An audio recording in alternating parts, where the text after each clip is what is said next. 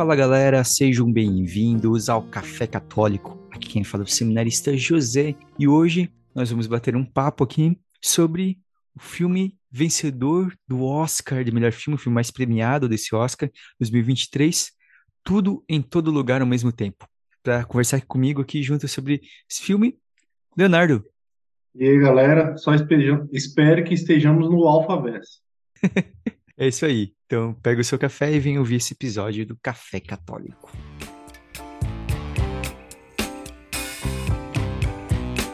Vamos falar então. Aqui a gente vai acabar dando spoilers, porque tem como a gente falar do filme sem nos spoilers. Então, se você não assistiu o filme, a gente recomenda que você assista primeiro.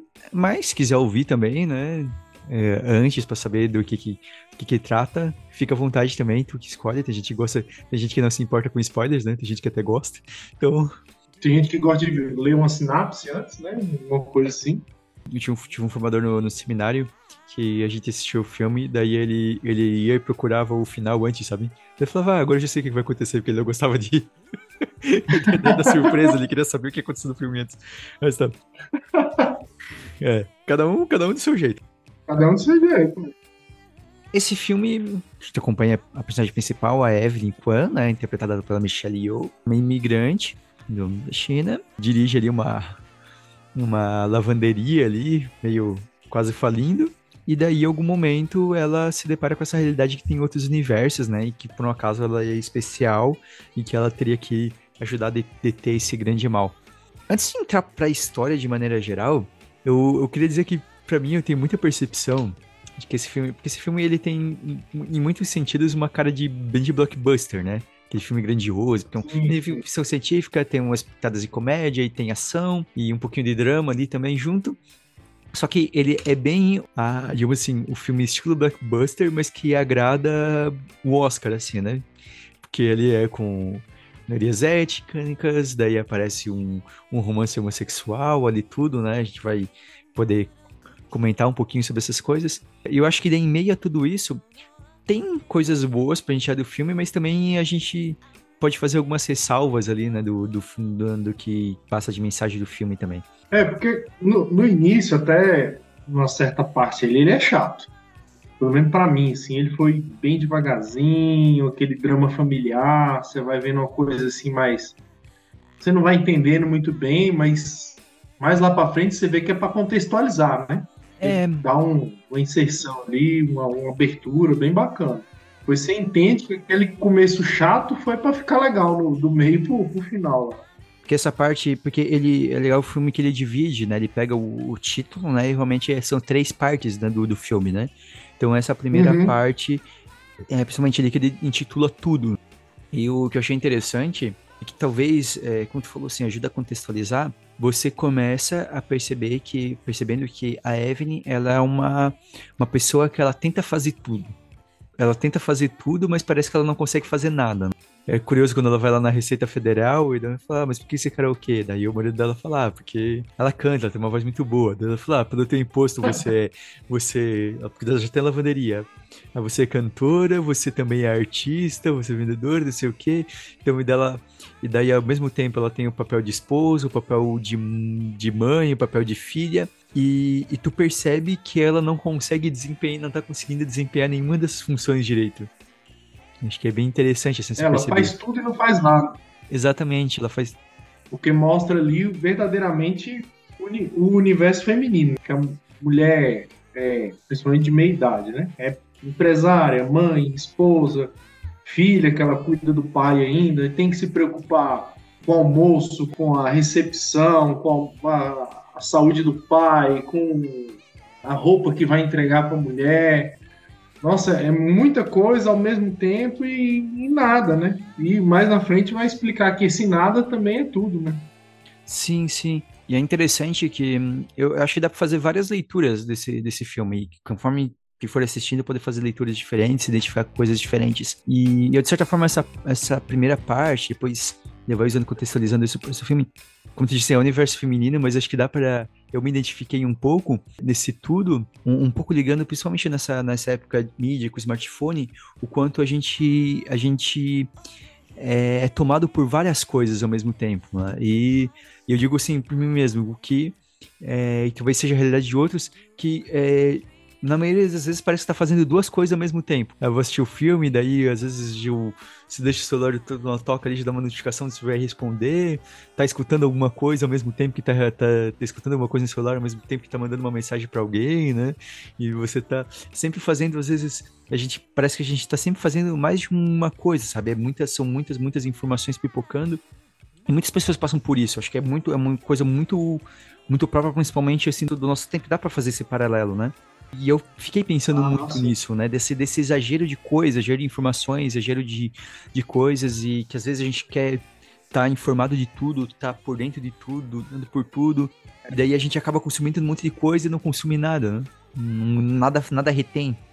É o excesso de dopamina, o excesso de adrenalina, o excesso, tudo. É os excessos, né? Que, que mostra. É igual você falou, quer fazer tudo tudo, tudo, tudo e fica frustrado porque não consegue fazer nada, né? Você vê, ela mesmo se perde lá nas coisas dela, na papelada.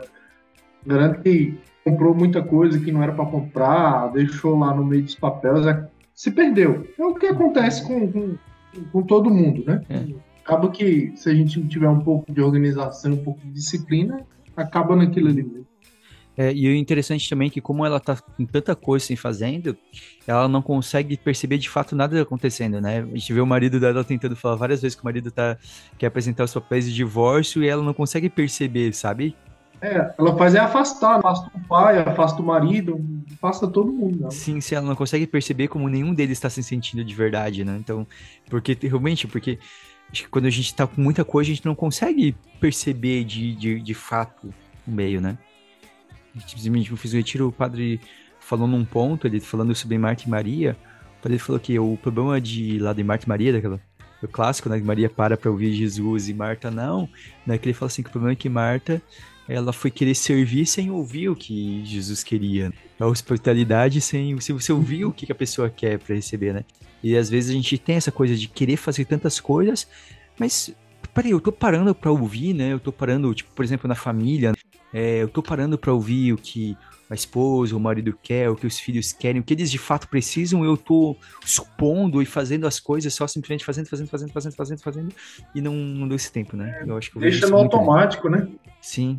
Fica no automático, é, aquela, aquela rotina, ali ela se tornou uma rotina, né? O café da manhã, o almoço, a pessoa, principalmente na, na, na condição ali tão exacerbada, tão carregada igual tá ali, acho que não consegue nem dormir, porque antes de dormir já pensa no café da manhã do dia seguinte, no almoço, de, de como o que, que vai acontecer, na conta que não fecha, né?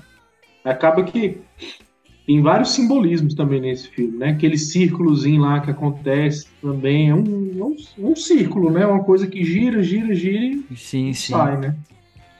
O Beagle, que, o Beagle que eles acho que traduziram como rosquinha.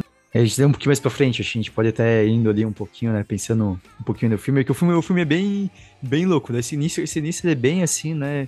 Um pouco mais, mais pé no chão, né? Mas depois quando aparece ali, quando o Emo de Alpha assume e conta pra ela, daí a loucura começa ali, as é. filhas pouquinho, né?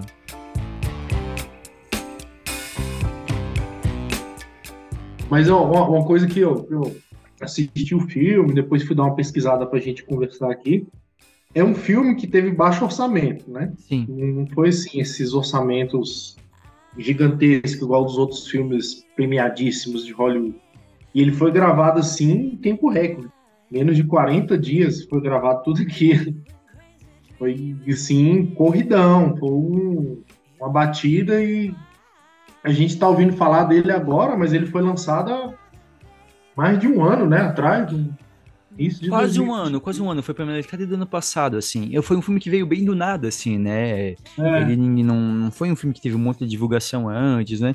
Os filmes, geralmente, a gente começa a já saber os filmes de mais nome, assim, meu, um ano antes a gente já tá sabendo, né? Às vezes até mais, fica sabendo, uhum. e vem ter, e vem divulgação. É, foi uma Deu... produtora pequena, de diretores não famosos. Foi tipo assim, é. e veio um boom, né? É. Eu, eu achei uma coisa curiosa dessa coisa de, falando um pouquinho da produção, né? Que eu vendo que esses, esses diretores, eles tinham sido convidados pelo Kevin Feige, que é o executivo que cuida da, do, do MCU, né? E, eles tinham sido uhum. convidados, uhum. tinham sido primeiros nomes para ser convidados para dirigir a série do Loki. que por um acaso lida com o multiverso. Só que eles já tinham essa ideia. E daí eles recusaram porque eles já tinham essa ideia de fazer o filme deles falando de multiverso. E daí eles foram convidados, eles quase pensaram e pensam, imagino que é uma oferta tentadora da, da Disney ali por bastante dinheiro é. e tudo, mas eles decidiram apostar no projeto deles falaram, não, a gente quer fazer a nossa ideia, até porque no MCU tem aquelas coisas, tem que seguir o, um pouco a cartilha lá, né, para entrar no universo lá do, é, tem uma linha de raciocínio. E daí eles acabaram desenvolvendo, né, o o filme, o filme deles, assim, né? É, porque senão contaminava um ou outro, né? Ficava contaminado ou o filme deles ou o seu. É, tipo assim, eles teriam, eles teriam que abandonar o filme deles, basicamente, né? Porque eles iam lidar com o multiverso, entrar com a mesma ideia, né? Ou eles iam pegar as ideias dele e jogar pro Loki e abandonar o filme deles, ou porque daí se eles depois resolvessem fazer um outro filme depois daquilo, depois de dirigido no Loki, ia aparecer, claro, aparecer, ah, tô copiando a mesma história de novo, né?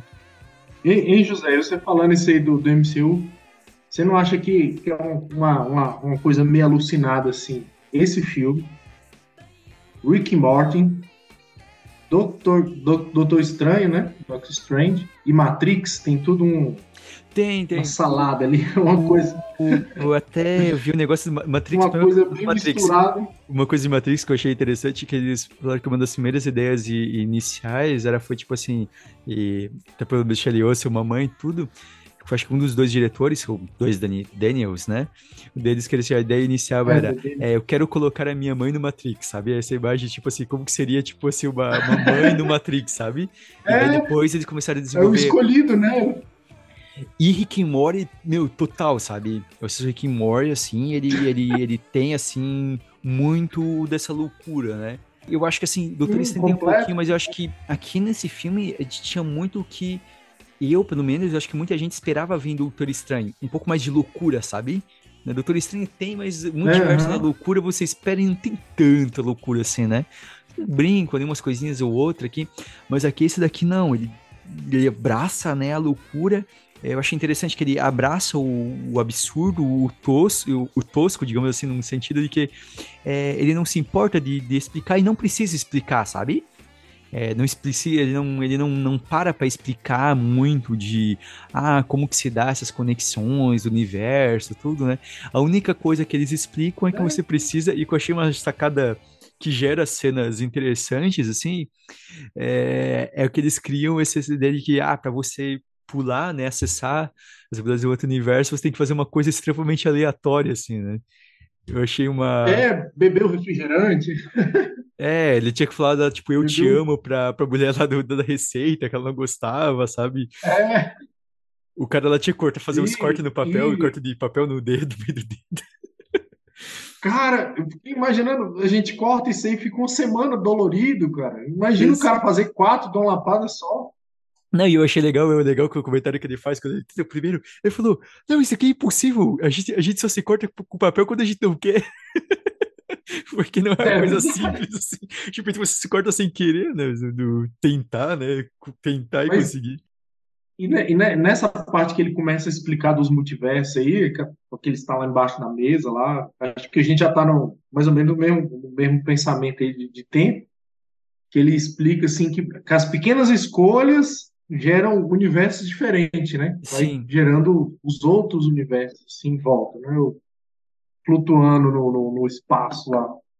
Sim, vários, vários universos totalmente diferentes, assim, né? E daí é quando ele começa a explicar aquilo dali, que você vai e descobre, né, que o, o mal que ela tem que enfrentar é a própria filha, né? É a própria filha. Que lá no, no universo alfa, é, a filha dela, ela justamente conecta a mente com todas as coisas ao mesmo tempo, e é tanta coisa que ela no absurdo, ela, ela vai pro nada, né? Ela vai pro nada. Ela, é uma, uma filosofia bem, bem nihilista ali, né? Pergunta, ela até pergunta o que é a verdade, né? Mas da onde que vem o que é a verdade? Ela já chega uma parte que ela, a depender da escolha, ela olha para trás e pensa assim, pô, aquela escolha que eu fiz, que até fala, né? Que ela nunca termina nada, ela fala assim: se eu tivesse terminado aquilo, hoje eu estaria melhor, né? Aí ela pensa na, naquele universo que ela estaria melhor, melhor do que o que ela está agora, aquela situação toda. Sim, sim. E ela começa a pensar, porque ela começa a pensar, e às vezes a gente, é essa leitura do filme que todos nós, em algum momento, fazemos esse pensamento. Ah, e se eu tivesse feito tal coisa, né? É, e se eu tivesse feito tal coisa diferente, uhum. como que ia estar a minha vida e tudo. E eu acho que é interessante que o que acontece com o Jubu ali, o Bu, né? A, a filha da, Evelyn, o que acontece? Uhum. É como ela acessa todas as coisas e ela vê tantas, tantas possibilidades, ela perde o sentido, ela fala, nada tem sentido. E, e o niilismo é bem isso, né? É essa perca de sentido na vida, né? Uhum. É a perca de sentido na vida. E aqui é um momento que a gente pode começar a criticar um pouquinho a, a, tanto ali quanto às vezes as do filme, porque aqui ela abraça? Pra Jubu, ela primeiro ela fala dela, ela quer se destruir, porque justamente porque, como nada tem sentido, para ela não, não tem o porquê viver, né? não tem o porquê viver porque nada tem sentido. Ela não consegue encontrar nenhum sentido, porque é, as coisas são tão absurdas e parece que tipo assim, ela vê tantas realidades e de certo ela vê que, tipo assim, não, provavelmente não existe uma, uma, uma realidade perfeita, né? Não existe, né? Porque a gente, a gente fica pensando, né? Muitas vezes, essas duas vezes, porque a gente fica buscando a vida perfeita, né? E a vida perfeita, o problema é que é. ela funda nisso e, e ela perde, ela perde totalmente a esperança daí, né? Porque por mais que você busque, igual eles, ela buscou a felicidade lá, nunca vai ter a felicidade completa, né? Sempre vai estar faltando alguma coisa, vai estar precisando de alguma coisa, que viu no outro mundo, sempre vai estar com, comparando, né? Com o do outro universo e tudo, nunca vai, vai ter tudo ao mesmo tempo em todo lugar. E se tivesse, provavelmente a gente ia entrar, né? Esse, eu, eu vejo esse tudo ao mesmo tempo, às vezes, do a gente ficar pensando demais, sabe? O, o que que, uhum. o que, que eu poderia ter feito, o que eu poderia ter sido diferente, ficar pensando, ficar pensando e nunca, e, e ficar pensando tantas coisas assim ao mesmo tempo, ficar tanto pensando tantas, tantas possibilidades na nossa vida, que daí eu, eu não vivo mais, eu não consigo viver a minha vida que eu tô vivendo, né? E é o que acontece ali com a, com a Joy naquela vida de Jobu, né? Jobu Tupac.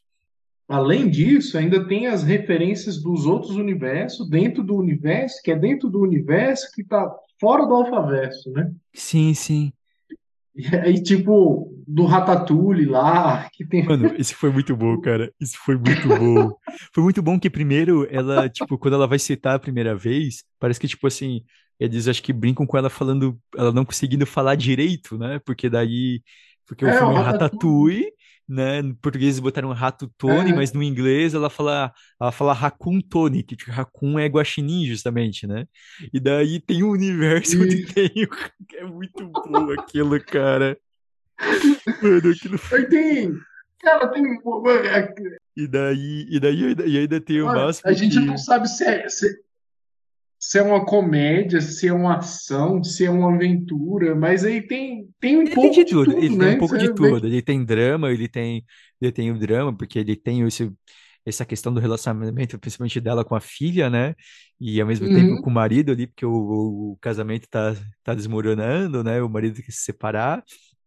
Tem, tem, tem as porradas, tipo aquele Kung Fu, é, aqueles filmes de Kung Fu que tinha. Ah, tem o do Minjinho Cara, musculoso, eu, eu, né? Isso! É, é, sim, sim, bem, bem, bem aquele, é, sim, aqueles filmes de arte marciais, principalmente aqueles da década de 70 e 80, né, que eram bem absurdos, assim, né? Bem, um pouco nesse bem exagerado, assim, é. Bem exagerado, ela tendo o dedinho mega musculoso é, aquele... lá, cara, muito bom, cara. É. que ela vai detonando com... Eu também me, me, eu rachei de rir aquela hora do sofá também, cara. Ela fala assim, senta no, no, no vão do sofá senta, você pensa que, que vai. Você está no meio de um drama ali, de um, de um, de um diálogo, né? Maçante ali, já, já passa por outra coisa que, que não tem nada a ver né, com aquilo que estava passando, já quebra a cadência do filme todinho naquilo ali. Se você não tiver ligado, você bugou ali, você bugou, você perdeu.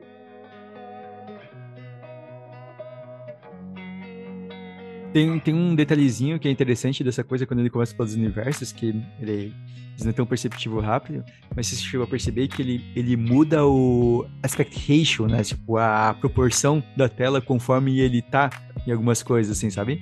Quando é cena de ação, ele uhum. geralmente ele dá uma estreitada, né? Ele aparece as faixas, ele aumenta um pouco. Quando é um pouco mais, uma coisa um pouco mais lúdica, ele muda. Eles ficam brincando, assim, conforme os universos, conforme as cenas, eles vão mudando a proporção da tela. Eu achei a coisa bem interessante, assim, Sim. né? Que eles vão, brin vão brincando com isso para fazer referências de cinema, assim. É, o, o, jogo de câmera, aquela primeira vez que quando ela tá lá na Receita Federal, que ela roda na cadeira para trás, assim, ali é um, um, efeito barato, né? Você vê ali jogo de câmera e um, um efeitozinho lá.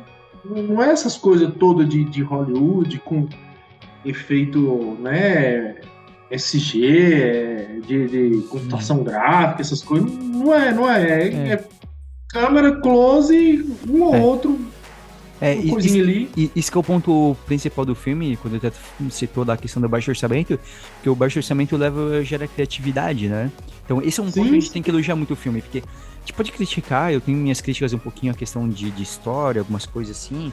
Não acho o filme uhum. mais incrível da história, assim como muitos colocam. Acho ele um bom filme, mas ele realmente, tecnicamente, ele é muito bom e eles são muito criativos, né? E você pode ver Sim. que eles têm algumas cenas que claramente, como eles tinham um orçamento dele, algumas cenas, principalmente as cenas de luta, eles vão e dão uma caprichada, assim, sabe? na verdade. E algumas eles, eles é. brincam com. Como eles estão brincando com esses multiversos, eu falei do abraçar o, abraçar o absurdo, abraçar o tosco. Então eles se permitem em algumas cenas que eles mostram, até de certa forma. Parece que a, a imagem tá ruim, assim. Mas é, é percebe que é meio proposital, é. sabe? Então eles brincam com isso, ah, já que a gente tem pouco dinheiro, eles usam aquilo como uma coisa de criatividade para criar umas coisas bem diferentes. Né?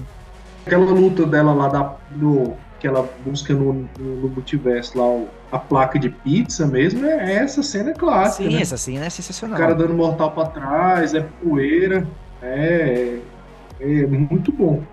E outra cena também que você falando aí do, do, do baixo orçamento, da questão mais filosófica, aquela parte das pedras, né, que eles estão contempl que elas estão contemplando o horizonte assim. Sim, sim, eles têm um Ali... diálogo na, na, nas pedras, né? Né? Tem, um, tem um diálogo lá com o texto, assim, coisa... muito. É, tem uma coisa bem profunda ali, né? Fala, somos pequenos estúpidos, né? O estratégico é necessário e tal. Só que, cara, é, são duas pedras é pro horizonte, né? Que, num, num universo que a vida humana não, não se desenvolveu. É interessante que, tipo, é como eu disse, eles não explicam, né? Como que ela consegue transportar pra pedra, isso não importa. O que importa é colocar ali, né? E é interessante, é legal que o Jubu fala assim, ah, esse daqui é um dos meus lugares preferidos, porque não tem nada. Eu acho que é justamente isso. É, o que eu tava falando do excesso de informação que a gente tem hoje, às vezes a gente não consegue mais encontrar esse momento em que, olha, eu vou ficar em silêncio vou silenciar tudo. A gente, a gente tem uma dificuldade. E ela fala, por que, ela se atrai para aquele momento? Eles conseguem ter aquele diálogo profundo? Justamente porque desacelera tudo. Tá naquela loucura, um monte de coisa. E ali, não tem nada. Não tem nada, eles estão parados, é o silêncio. Porque a gente precisa desse silêncio pra gente entender, pra gente ter uma coisa mais profunda, pra gente compreender, pra gente poder refletir. A gente precisa desse silêncio que muitas vezes a gente não consegue buscar, né? até mesmo quando a gente vai rezar, a gente existe uma dificuldade de fazer silêncio, né? De parar, de parar para conversar com Deus, de parar para ouvir, para ouvir a nós mesmos também. Não, é sempre no agito, no agito, no agito. E é interessante que o, eles vão pra pedra justamente isso. Eles estão numa sequência bem louca e de repente tu vai pras pedras. E ele dá uma parada assim, né? Ele dá uma quebra, né? Aquele ritmo frenético assim. Isso!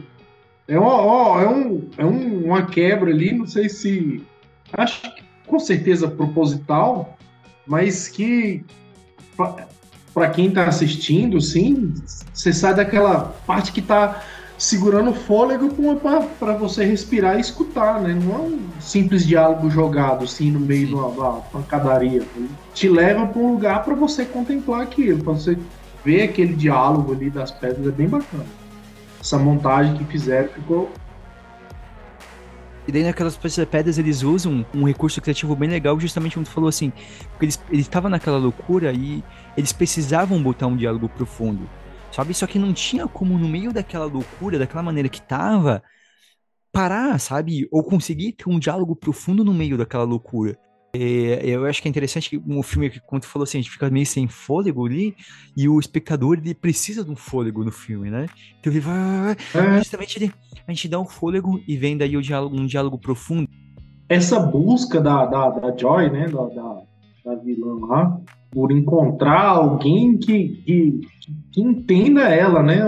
Tem uma parte lá que ela fala mais ou menos isso, para tentar ver o que ela vê, né? Naquela realidade, é a mãe dela consegue ver, viver um pouco do que ela vive, né?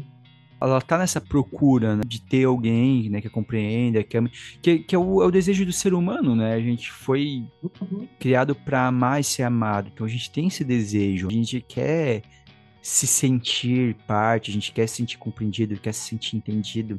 Tem até uma, uma parte que eu anotei aqui, José, que ela Sim. fala. O cara do Ratatouille lá, depois que acontece tudinho, ela fala pro cara assim. Ele fala que é, que é inútil sozinho. Aí ela fala pra ele que todos somos inúteis sozinhos. Aí ela vai e fala no, no ouvido dele: Ainda bem que não está sozinho. Aí sobe no ombro dele lá. ele começa a controlar, né? Aquilo é muito bom. Ela começa a controlar ele. Você pensa que vai sair uma coisa ali, né? Mais profunda ali, uma parada e. É, tipo assim, é. Porrada, tipo... porrada. E daí ela vai, né? Os somos inúteis sozinhos, é, ela tá no nada, né? Antes ela quase quase abraça, né, a, o, o niilismo da filha também, porque conforme ela vai tendo cada vez mais mentes também, ela vai começando a perceber um pouco também essa coisa do ah, nada faz sentido, nada faz sentido, nada faz sentido. E é uma coisa que nós somos atormentados. Só que eu acho que ah, uma diferença que a gente tem que pontuar da resposta que o filme dá é que o, o filme ele abraça esse absurdo. A Jobu primeiro, ela abraça o absurdo no tentar se destruir, ah, não tendo sentido, então eu vou me matar. Da Evelyn, no fim, né, vão dar uma solução do tipo, ah, nada importa, o que importa é simplesmente viver agora. Só que é importante a gente pontuar que para nós não é isso, porque para nós a gente não pode esquecer que para nós como católicos tem sentido. Por mais que a vida possa parecer sem sentido, a grande diferença, né, pro que a gente vê ali falado no filme, porque a gente vê falado muitas vezes no mundo, é que para nós as coisas encontram sentido quando nós colocamos isso em Deus. Sozinho não tem sentido mesmo. Mas quando a gente coloca não. a nossa vida em Deus, daí tem sentido. Tinha, tinha até uma, uma pregação do, do Padre Léo que ele falava assim: é, quem quer ir para o céu, né? Todo mundo, é, os primórdios da canção nova lá, ainda quando eu assisti aqui na TV Parabólica. Aí, mas quem quer morrer? Ninguém falava que queria, né? Porque é uma situação, sim, que, que, que remete medo, né? Para quem não está preparado, para quem não, não, tem essa visão do, da vida, né? Da promessa da vida depois, do, do da vida eterna, tem esse medo. É porque, né, fica um sentido. O, o medo, de certa forma, é natural, porque, de qualquer forma, as coisas, a gente sabe que vai ser diferente do que a gente tem agora. Então a gente prefere tentar ficar no que tá agora. Uhum. Daí por isso que a gente não, não quer morrer. A gente quer as coisas agora, a gente quer as coisas resolvidas agora, aqui, do jeito, a gente, a gente quer que Deus resolva, a gente não quer mudar de fato. É, mas e como tu disse, né, para quem não tem nada, fica pior ainda. Para nós, quando nós temos uma fé, nós conseguimos é. encontrar um sentido. Porque não é que precisa estar tudo explicado, mas é uma confiança em Deus, uma fé em Deus, que aqui não tem e que o, o mundo não tem hoje. E por isso que é, muitos abraçam muito mais facilmente esse, esse nada, esse niilismo, porque sem Deus as coisas facilmente ficam sem sentido, de fato. É até, até na hora de, um, de, de passar dessa para melhor, de cumprir a, cumprir a Páscoa, né, né, né nesse mundo todo. Eu fui no, a gente teve um, uma situação aqui que teve um parente, uma parente minha faleceu, né? Uhum. É, no auge da pandemia, no auge não, já estava se acabando a pandemia. Ao lado estava tendo o velório do um senhor que participava da nossa comunidade. Esse velório desse senhor estava em festa, entendeu? Tava assim, você não precisava, como é que fala, consolar quem estava lá, entendeu? Mas agora uhum. o outro que não participava tinha estava inconsolável, aquele do pessoal querer pular no buraco junto, que não ia mais conseguir viver sem, aquela, aquele sofrimento de, de, de rancor, pensando que ali era o, o fim de tudo, né? da existência, mas só que foi só a existência aqui, né? Mas é, é essa dificuldade, né, de uma compreensão que a gente não consegue, que a gente se apavora, né? É, mas quando a gente tem a confiança de estar unido para Deus, as coisas são totalmente diferentes. A proximidade com Deus, uhum. Deus nos consola.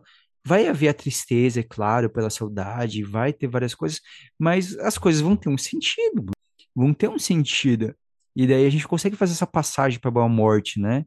Então, por acaso, a gente gravando aqui nas vésperas da solenidade de São José, né? São José Padroeiro da Boa Morte, tem esse título justamente por que Padroeiro da Boa Morte? Porque na morte dele, Jesus e Maria estavam ao lado, então ele é consolado, né? Então ele faz essa boa passagem porque ele estava junto a Jesus, então passa em um consolo, né? Não tinha companhia melhor para ele. Mas aí, continuando no filme, dá pra gente conversar um pouco sobre a figura do Waymond, como essa, a, o papel dele, né? De figura masculina. Eu só queria assim. aquela pochete. a pochete, né? Pochete. Pochete em alta, né?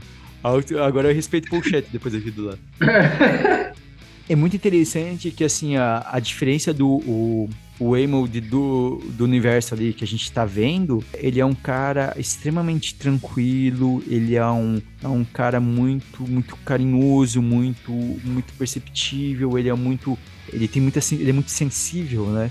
E é interessante quando vai pro Emerald do Alpha, o Emerald do Alpha daí é o, é o outro, é o guerreiro, é o lutador, sabe?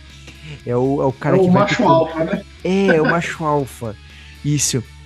Mas é interessante como é, no fim as coisas se resolvem por causa da sensibilidade do Waymond. Sim. É, não, nas pequenas coisas, né? Você vê ali, ele é o que junta todo mundo. Que junta a Evelyn, que junta a Joy, que junta o pai dela, que chama até ele de pai, né? Costume lá para eles. Ele é, é uma cola ali no meio, né? Faz as coisas funcionar. Se não fosse ele ali, já tinha acabado há muito tempo naquela realidade, né? Passa hum. filme. É, e eu, eu acho interessante, eu gosto um pouco disso, a gente pode até debater um pouco, não sei se tu não vai concordar, mas eu, eu acho que assim, às vezes, eu, me incomoda um pouquinho, às vezes, assim, católico, a gente sabe que a gente tem uma questão da figura da masculinidade, a gente sabe que no mundo às vezes está distorcida. Mas para mim não se contrapõe o fato tipo a masculinidade você não precisa ter também ser essa visão, é, o homem tem que ser forte, mas a, a fortaleza do homem ela não precisa, como alguns vendem, às vezes está simplesmente numa, numa coisa de um digamos assim, rude, sabe? Que eu tenho que ser o durão, eu tenho que ser o machão. Não. É o, mas é o cara que toma a frente e resolve. E o, o Emerald ele era sensível, mas ele fazia isso, ele tomava a frente e resolvia. Né? E você vê que ele, já no início lá, ele tinha conseguido várias prorrogações com a mulher da, da Receita Federal e a Evelyn meio ah, que, que atrapalhava. E no final ele consegue mais uma, né? Não, e ela que fica falando, eu quero ver o que, o meu marido burro tá atrapalhando, né? Ele, ele tá atrapalhando. E ele que tava resolvendo, né? Fica jogando a culpa pra cima dele. E ele Sim. que acaba resolvendo tudo falando dele, né, dele, do pensamento dela, como ele, os outros universos vão, vão chamando, e dois em que eles aparecem, principalmente me chamou a atenção. Um onde é, eles estão conversando num furgão, ela vai e ele tá falando do divórcio, e ele fala assim, ah, é porque eu acho que ele, ele claramente, não é que ele quer se separar de fato com o dela, ele gosta dela, mas é como ela não escuta e, e ele quer apresentar o divórcio para ver se, tipo, pelo menos tem uma conversa. E naquela conversa do fogão, que é em outra realidade, ele fala: Ah, porque isso funcionou com outro casal, eu queria isso daqui para que você falasse, agisse de alguma coisa, né? Se apresentasse, né? Prestasse atenção, né? Acho que é, isso é bem importante, assim, pro, pros casais, né? Você é, é casado, sabe? Mas acho que pros casais é bem interessante isso. Perceber o quanto que eu tô. Quanto você tá prestando atenção no outro também. Eu e minha esposa, a gente tem uma, uma sintonia legal. Assim, tem alguma situação que só precisa olhar, né? Às vezes só precisa olhar assim que você já sabe. Que, tipo, às vezes tá numa situação ali que. É, quando você trabalha em comunidade, chegam muitos convites, né? É, vem fazer isso, vem ele vem trabalhar com a gente tal, vem fazer parte. Muitas vezes a gente consegue responder só de um olhar para o outro, assim, saber se é bom, se não é bom. Olha, essa, é, essa, é esse momentozinho, essa olhadinha que fala assim, não, não dá, dá tentar dar uma, uma, saída ali, né? Porque acaba que senão a gente abraça tudo e vai ficar igual a Evelyn. E um outro que eu acho interessante que é aquele naquela realidade onde eles conversam onde os dois eles não ficaram, não se casaram e os dois são mega sucedidos profissionalmente. Né? Pois é. Onde a, Eve, a Evelyn, basicamente, daquela realidade, é a Michelle Yeoh, né? É a atriz, porque ela é uma é. mega atriz de ação, premiada, tudo. E ele também é, tipo, é um, não sei se matou, agora não sei se não fica muito claro o que, que ele é, agora não lembro exatamente, mas é um cara sucedido também, né? É, que ela até pergunta para ele, você não era pra estar tá pobre na, na, na, na América? Ele é, eu tive sorte. Seu pai talvez, o teu pai provavelmente diria que eu tinha um coração muito fraco, tipo assim, pra esse lado sensível. E é interessante que ela fala, ela, e daí ela acaba comentando, porque ela ainda ela tá naquela mistura das realidades, ela fala sobre a. Ela falando sobre a lavanderia, e ele fala: ah, eu adoraria, é, eu teria adorado poder estar com você numa lavanderia falida pagando impostos. É o valor das pequenas coisas, né? Isso, eu achei bonito isso, que assim, é, tá bom, é, a gente é justo, é bom é, você tentar ter um sucesso profissional, você tentar colocar as contas em dia, você tentar ter uma estabilidade financeira, mas no fim não é isso mais importante. Isso não é o mais importante, não é o essencial, sabe? Então, assim, é, é interessante que eles vão para aquela realidade, ela tem um visão daquela realidade onde, teoricamente, ela fez sucesso, onde ela conseguiu, digamos assim, a, ao que a gente chamaria para o mundo dar certo, né? numa visão do mundo que uhum. eles deram certo, que fizeram sucesso, mas eles são infelizes, porque eles estão sozinhos, eles, são, eles são infelizes ali, sabe? Infeliz lá dentro da sua própria realidadezinha, micro-realidade. E continuam sonhando com outra coisa. Aqui a gente antes de casar, a gente faz um, um encontro de formação, né? Um encontro de, de noivos que fala, na época quando a gente casou. E teve um palestrante que marcou muito, que ele falou assim, se você está casando para você ser feliz, você está errado. Você tem que casar para deixar ela feliz. Falou, falando para os homens. Se você fizer sua esposa feliz, você será feliz porque ela vai te fazer feliz. Tem que buscar a felicidade do outro, não a sua uma entrega ali que nesse diálogo aí mostra que, que eles não têm, não têm essa entrega, não tem quem entrega para eles isso. Sim, sim, eles não então, têm. Estão vazio, estão vazio de tudo. E daí eles acabam né, abraçando. E até de certa forma eles resolvem de uma forma positiva, mas de certa forma abraçando esse vazio, né? Se conformam com. É, eu acho que essa é a diferença para que eu digo que é um pouco da crítica da, da diferença do pensamento que a gente tem que ter como cristão. Porque eles entram numa zona de conforto no final, mas no sentido de que, ah, eu tenho que aceitar porque é o que tem, é o que tem e não tem como ter algo melhor. Até certo ponto, eu concordo, porque a gente tem que, a gente não pode ficar pensando no como, no que poderia ter sido a nossa vida por outras decisões, ficar pensando, mas assim, em outras realidades, nossa, né? O que, que teria sido diferente né, se eu é. tivesse tomado aí. Nesse ponto, sim, eu tenho que entender que é a minha vida, a vida que eu tô vivendo agora. Mas a questão é, é que eu também eu posso ser mais feliz, não por mim mesmo, mas por causa de Deus. E talvez ressignificar a, a frase que tu disse que, é, que a Evelyn usa lá pro cara do, do Rato Tony, lá do, do Ratatouille lá, né? É, não somos é. todos inúteis sozinhos. Que bom que você não está, não, não, você, mas você não está sozinho. E para nós, cristãos, tem um significado mais profundo. É de fato, nós podemos dizer que nós somos inúteis sozinhos. E nós não estamos sozinhos, sobretudo porque nós temos Deus. Porque nós temos Deus ao nosso lado. E por isso nós nunca estamos é. sozinhos. E um Deus que nos sustenta, que, que nos carrega, que nos ajuda, que nos dá forças para caminhar. Então a gente tem algo muito mais forte, muito mais profundo no qual nós podemos nos apoiar e que, no, e que pode nos guiar. Também mostra muito deles querendo o objetivo final de alguma coisa, não vê a caminhada, né? não vê a, a criação do, do que acontece para você chegar ali. Por exemplo, você, seminarista hoje, daqui um dia sacerdote, houve uma construção do sacerdote, houve uma construção do, do, do José que vai ser sacerdote. Não foi. Se você pegar você agora, ou você há um tempo atrás, e mandar para essa realidade de sacerdote, ou de alguma coisa daqui a um tempo, a realidade é outra por isso que ele fala lá que o cérebro dela tá bugando, porque não, não tem essa, essa, esse, essa construção dessa linha temporal, né? Não, não sabe o que passou, não sabe o, o, que viveu, só pega aquilo que precisa e volta para onde precisa, né? Sim, sim. No seu exemplo, não vai ter o tanto que você leu, o tanto que você estudou para chegar lá, você vai saber por saber. Você não vai ter um, uma construção completa de você. Bem, bem, bem pensado isso, de fato. Eles pegam as habilidades, mas não tem uma construção, não tem conexão, né? não tem. Não, é, é aquela coisa, não, não, é valorizado, né? Aquilo que não, não tem luta geralmente não é valorizado, a gente não valoriza aquilo que a gente simplesmente ganha. É totalmente diferente. Sei lá, você trabalhar para você comprar uma coisa e você simplesmente ganhar aquilo ali. Você vai dar valor diferente para aquelas coisas. Observado, isso, isso é uma coisa que eu não tinha pensado durante o filme. É, porque não, não, não tem conexão da construção, né? Não tem a construção da, da pessoa. Né?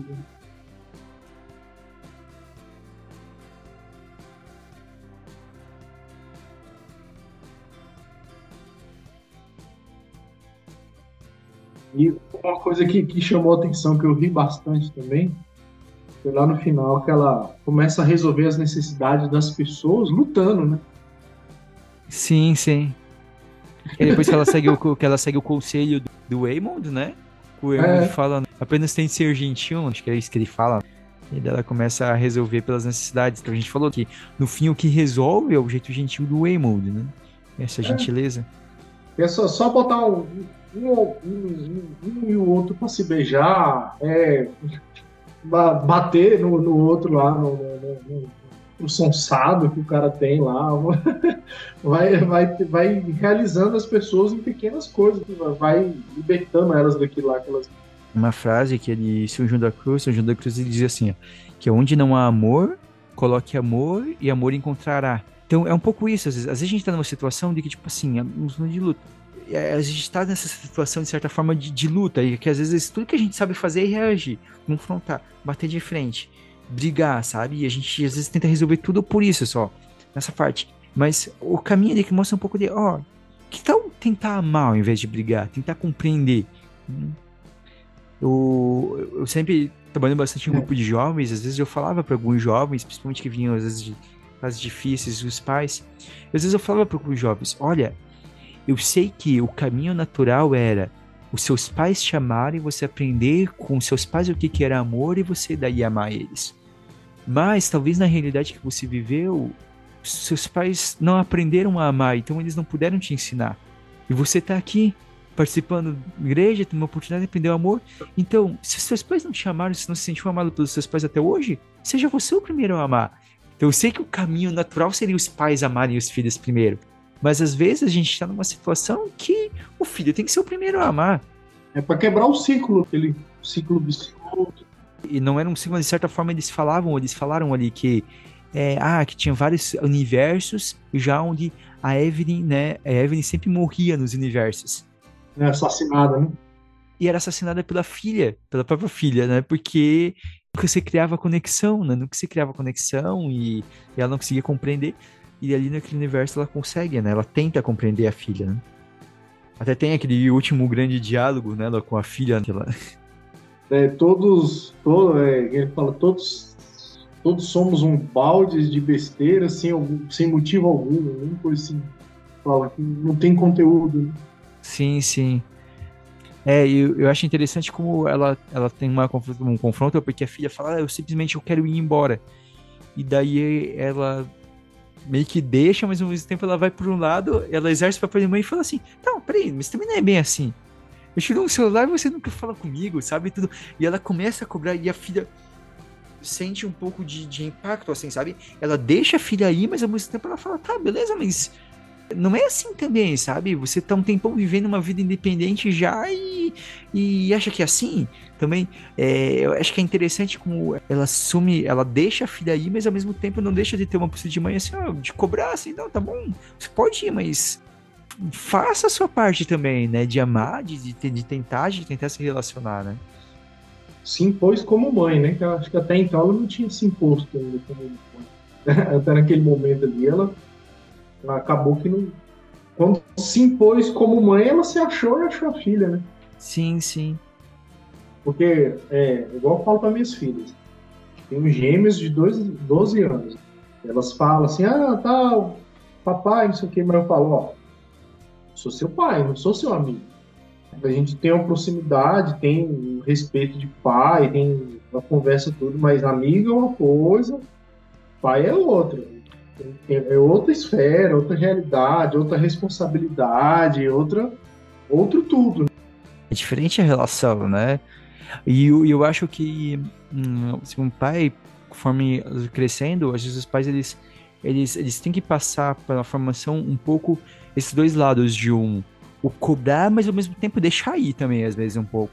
É fazer, fazer vista grossa, fingir que não viu muita coisa. Eu, eu, eu, eu, sempre, eu, eu, sempre gosto de, de pensar no, no ensinar a andar de bicicleta, sabe? Você, isso, isso. você vai empurrando até o momento, daí você solta e você fica olhando. Tu sabe que a criança vai cair. Uhum. Uma, duas vezes. Daí você vai lá, levanta, a criança fala que nunca mais quer andar de bicicleta. Daí você fala, não, filho, não é assim, vamos tentar de novo. Daí você vai, é. né? Você, por um tempo. Se você ficar segurando, nunca aprende a andar de bicicleta, sabe? Você tem que às vezes deixar, deixar cair. Você vai dar umas dicas, você vai. Você vai orientar. E eu sei que o mundo tá bem complicado, mas é, eu acho que até uma coisa que a gente vai ter que um dia puxar aqui um programa pra gente falar um pouquinho sobre isso, talvez aí, pra falar sobre essa questão de pais, filhos, né, mais a fundo. Mas é, eu sei que tem um, um mundo é, é, muito complexo, mas não adianta que tentar colocar o filho numa caixinha. Não. Tem, tem, tem uma, uma psicóloga que eu sigo no Instagram, ela é católica e ela trabalha principalmente bastante com, com, com adolescentes. E quando ela estava no carnaval, ela fez um post que eu achei bem interessante, que ela falou assim, que ela, ela deu as dicas de tipo assim, ela falou assim, olha, não, não tente impedir a sua filha de, de curtir um carnaval. Seu filho. Porque senão ele nunca vai aprender a como fazer as coisas com responsabilidade. Ele falou assim: então orienta. Tenta procurar onde que é um local que é mais tranquilo para ir. Numa, um local que é mais tranquilo, porque tem lugares mais lugares são mais tranquilos. Estabeleça um horário para voltar. É, fala o que, que, tem que fazer, tudo, orienta tudo certinho. E, e deixa e se divertir. Eu sei que para muito, muitos católicos isso parece muito absurdo, assim, né? É. É, e, e, e, eu sei que eu cansei de fazer retiro de carnaval e tudo, e é muito bom, é bom, a gente precisa das coisas, mas a gente tem que entender que a gente não pode prender numa caixinha, porque senão em algum momento essas coisas vão aparecer e daí a pessoa não vai saber lidar se ela não for aprendendo, né? Ter responsabilidade de, ah, vou sair com os amigos para, sei lá, para fazer uma festa, um pouquinho, e eu vou saber no meio, vou estar no meio, vou saber me comportar diferente, por exemplo. Então, uhum. é, eu acho que é esse, esse papel que naquele momento ela, a Evelyn ela finalmente consegue exercer com a filha. Porque antes parecia que ela, ou ela tentava controlar demais, ou ela não dava bola para a filha. Né? Ela não. E ali ela bota nesse equilíbrio. Ela, então, você vai, mas eu também aqui, ó, vou cobrar.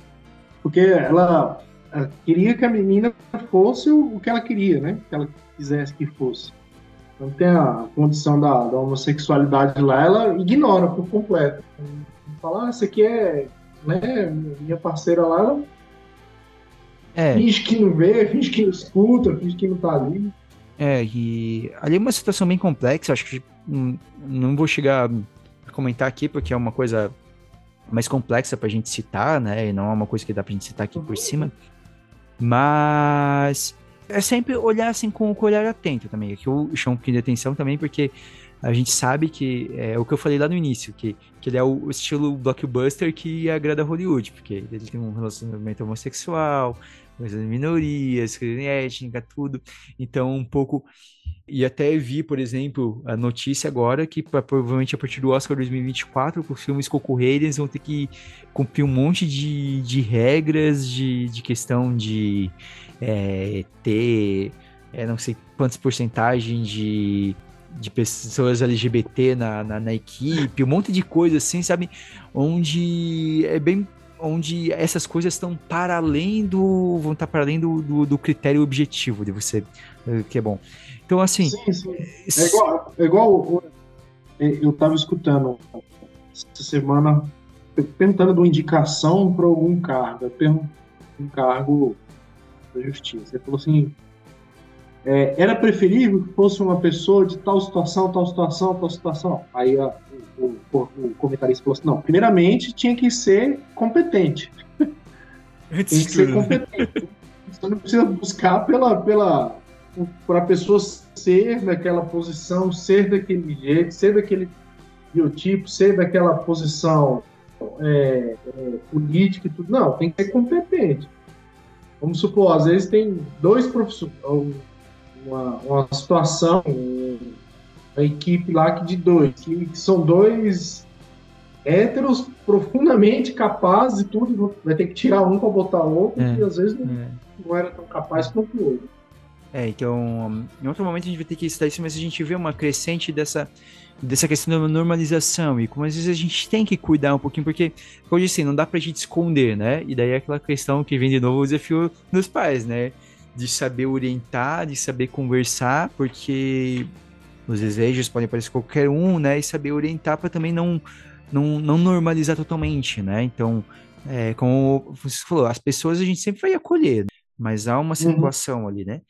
É, eu falo para o ouvinte, a gente não vai se aprofundar tanto aqui, porque é uma outra coisa que a gente precisaria de um tema aqui. Prometo que um dia a gente vai. Aqui. A gente vai botar, a gente vai fazer, porque eu sei que é uma coisa que muita, suscita muitas perguntas, suscita muitas dúvidas, e a gente vai fazer para frente do programa. Mas aqui a gente, a gente tem isso.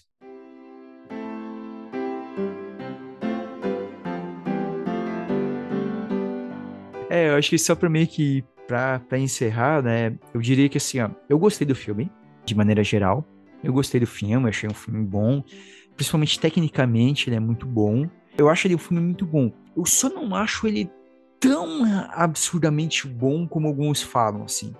Para mim, ele não é um filme tão marcante, assim. Não é um filme que necessariamente me deu tanta vontade de reassistir ele, por exemplo, sabe? É, talvez até gostaria de assistir, porque acho que você consegue pegar mais uns detalhezinhos. Mas eu achei ele um filme bom. Ele é um filme bom. Ele, ele tem, assim, esses movimentos assim, ele até se torna um pouco cansativo, mas acho que é próprio da narrativa, porque acontece tanta coisa assim você. Mas eu achei ele um filme bom. Acho talvez até um pouco questionável se ele é, ele é realmente o melhor filme do Oscar de 2023. Né? Você tá pegando a minha fala que eu ia falar isso. Então, assim, é eu bom, pensei isso um pouquinho, mas, mas, mas você pode falar também, tu, Léo. Então, fala aí a, a, tua opinião geral aí do, do filme.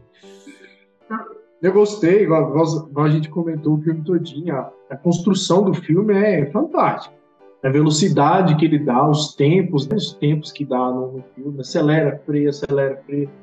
Diálogo, ação, tal, aventura. Bota você para pensar, bota você para chorar, bota você para brigar. Tudo ao mesmo tempo, né? Só que para mim, para mim, sim, como desde sempre assisti filme, desde sempre, desde pequenininho acompanhando o Oscar, desde quando era na Globo lá, de noite com meu pai assistindo. Não é digno de Oscar, não, para mim, entendeu? Para mim, assim, se eu fosse crítico, votaria outro, votaria em outros lá. É. não tava merecendo, não. Agora, a construção do filme, com o que o filme propôs, com que o, o, dinheiro que eles tinham, com o tempo que eles tiveram, sensacional. Sim, cumpriu é. todas as exigências. É. Alguns prêmios para mim são, são merecidos. O único que eu não consigo fazer a comparação é, por exemplo, o Oscar de melhor atriz, porque a grande concorrente contra a Michelle Yeoh era a Kate Blanchett em Tar e eu não conseguia assistir Tar, né? Mas assim, a Michelle uhum. Yeoh, ela realmente ela tá sensacional juntas, muito experiente e é muito, muito interessante porque o, o, filme, pela forma de ser o filme, permitiu que ela fizesse tudo, né? Então ela pôde fazer ação, ela pôde fazer comédia, ela pôde fazer drama, ela pôde fazer tudo ao mesmo tempo, né? Em um filme só. E mostrou realmente como ela é muito versátil como uma atriz. Eu acho que essas atuações são muito boas, né? Edição. Eu só questiono um pouquinho do esse prêmio de melhor filme, assim, né? Ainda mais quando, eu, quando a gente vê, por exemplo, um Top Gun Maverick, que o, o Spielberg disse pro Tom Cruise que, o, que agradeceu o, o Tom Cruise por salvar o cinema. e, e, passa, e passa ignorado, né, pelo, pelo Oscar, né? Então eu acho que é de novo assim, o, o Oscar ele não consegue é uma, é uma briga eterna disso, né, do Oscar. O Oscar ele sempre parece estar tá um pouco é, muito desconectado com o público, né? É um prêmio de academia, então ele tem aquelas coisas que gostam, sempre um pouco desconectado do que parece que a, a, as pessoas, o que realmente agrada, o que atrai as pessoas. Né? É, acho que ele tem, acho que pelo que o, filme propôs, ele entregou, né? Sim, Não tem sim. que reclamar. Entregou, mas investimento de Avatar, a história do, do, do Maverick, ele, até o próprio Tar, Elvis, né, que é um, o ícone americano lá, que eles não, não, não premiaram o Elvis, né, Hum. Mas também esse filme, para mim, veio um, um, uma trajetória de, de condecorar, assim, atores de meia idade, né? Assim, que melhor ator coadjuvante, melhor atriz coadjuvante, melhor atriz também, toda ali na casa dos 50, 60 anos ali. É, e sempre, né, o, o ator coadjuvante, né, os, os, mais conhecidos dele como criança ainda, né? Que ele fez lá é. Indiana Jones, o Templo da né? Perdição, né? e fez os Goonies.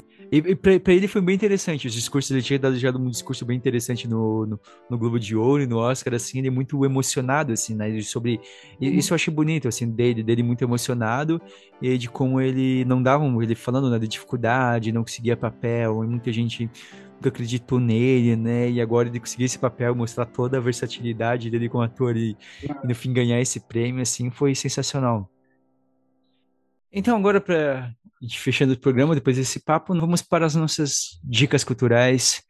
Leonardo, tem uma coisa aí para indicar aí que talvez converse com que tudo isso que a gente falou?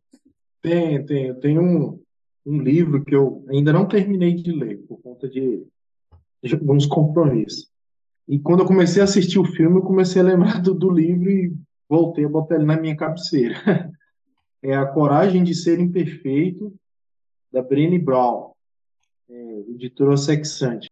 É ajudar a quebrar aquele mito da vulnerabilidade, a importância de da gente achar que deveríamos aceitar nossas fragilidades e se fortalecer, né?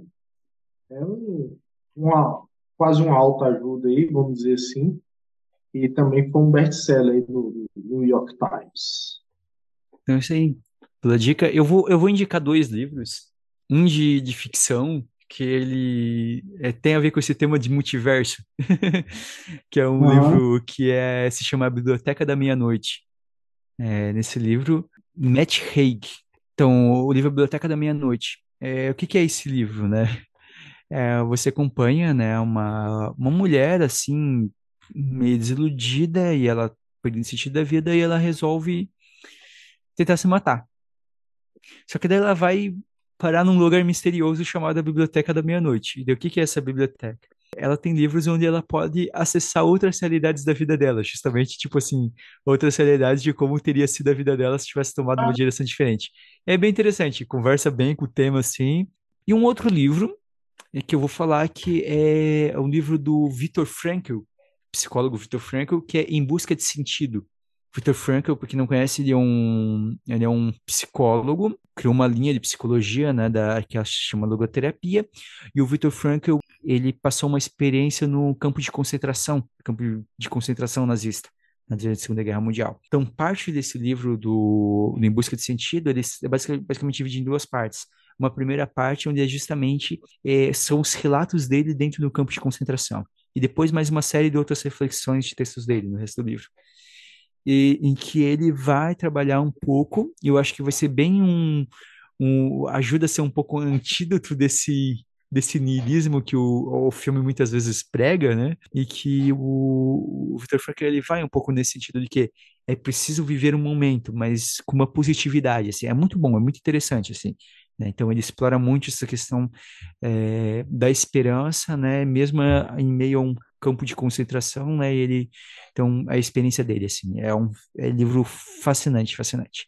Então recomendo vocês. Então é isso. Nos sigam lá no arroba café.católico, lá no Instagram, lá no que o, o Leonardo lá, que geralmente está postando bastante coisa lá. As postagens que vocês têm visto, visto nos últimos tempos lá do os Santos, do Evangelho, o Leonardo que cuida lá dessa parte agora. É. Fazendo parte da equipe do Café Católico. Vamos lá. Então, interajam lá com a gente também. E mande também para nós aí o que, que você achou, se você assistiu já o filme Tudo em Todo Lugar ao mesmo tempo, o que, que você achou, né? Gostou, não gostou do filme? Tem alguma outra interpretação, alguma outra coisa que te tocou que a gente não comentou aqui? Concorda com as nossas impressões ou não concorda? Manda aí para nós. Também nos mande aí sugestões de temas, né, nos dê ideias aí que a gente pode trabalhar, peçam coisas. Já tem pessoas aí que já pediram alguns temas aí que está na fila, que a gente tem que dar um jeito de tentar providenciar, né? Mas a gente promete que aos pouquinhos vai indo. É, porque às vezes, dependendo do tema, a gente está esperando ter um convidado mais específico, que a gente demanda, assim, mas vai saindo. Então é isso. Um grande abraço a todos e até o próximo Café Católico.